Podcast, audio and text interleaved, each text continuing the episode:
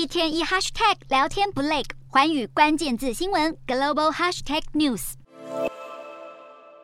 近年来，日本与中国关系持续下探。今年正逢两国建交五十周年，双方对此议题的态度却相当低调，没有举办大型的庆祝活动，官方互动更是冷淡。不过，日前有消息传出，日方有意安排首相岸田文雄与中国国家主席习近平见面，时间点可能会落在十一月中下旬的集团体峰会或 APEC 会议，届时以场边会晤的方式来进行。倘若岸习会可以顺利举办，这会是事隔三年后二。零一九年以来，两国领导人再度碰面，以及这也会是岸田文雄与习近平首次以元首身份见面。今天的国际新闻评论要来谈谈日方对于举办岸习会的考量是什么？如果顺利举办，这对关系不睦的日中关系将带来什么意涵？相反的，影响会晤筹办的阻碍因素有哪些？两国将会碰触到哪些敏感议题？中共进入二十大，习近平展开第三任期，他是自改革开放以来首位延任三个任期的中共领导人。人没有意外的话，今年十一月中旬的集团体峰会会是他以三年任之资出席的首场国际活动，能和其他大国领袖见面，作为进入习近平全面掌权时代的象征，重要性不言而喻。目前几乎可以确定，习近平将会和美国总统拜登在集团体峰会中举办场边会晤，虽然不会上演美中两国大和解的戏码，但至少代表两国竞争关系仍有沟通迹象。同样的逻辑放在日中关系也是一样，同样的场合之中。习近平有机会跟岸田文雄见面吗？当然，从中国的角度来看，习近平能在集团体峰会中先后与美日两国元首见面对话，他自然不会排斥会晤的机会，甚至会积极促成。主要原因在于可以作为对外宣传全球围堵中国出现裂解的表征，就如同前不久德国总理肖兹访中的意义一样。西方国家仍必须看重中国的经济价值。目前美日两国又是抗中的标志性国家，举办双。边元首峰会不可能会出现针锋相对的画面，讲求和谐的外交礼仪，就算各说各话，完全没有交集也没有关系，至少能各取所需。相对的，对日本来说，借由岸习会也有着政治盘算，尤其是转移岸田内阁不断下滑的施政满意度。不过，日本同美国一样，不太可能会在会晤中改变对中立场，应当仍会重述竞争又合作的论调，认为日中两国在某些议题上可以保持合作的空间，建立建设性。及稳定的关系，强调双方在各个层面有对话的机会。显然，日本既然对岸习会有所期待，自然也不会破坏领导人会晤的气氛。只是这样空泛的对话，对于缓解两国关系没有实质的帮助。不过，岸习会能否顺利举办，恐怕仍必须克服许多问题，尤其是针对台海议题的立场，这一直是影响两国关系的最大障碍。纵然日方仍会重申一中政策不变，但是日本国内对于台湾有事就是日本有事的认知甚深，成了日中两国往来的障碍，再加上长久以来的历史性矛盾，以及对于钓鱼台岛屿的主权争议，就算是今年是两国建交五十周年，也无法作为化解两国分歧的契机。更不用说日本作为美国围堵中国的坚实盟友，日中两国毫无互信基础。事实上，日中两国都有相互利用的空间。经济上，中国需要日本的生产技术，日本也不敢轻忽中国庞大的消费市场。政治上，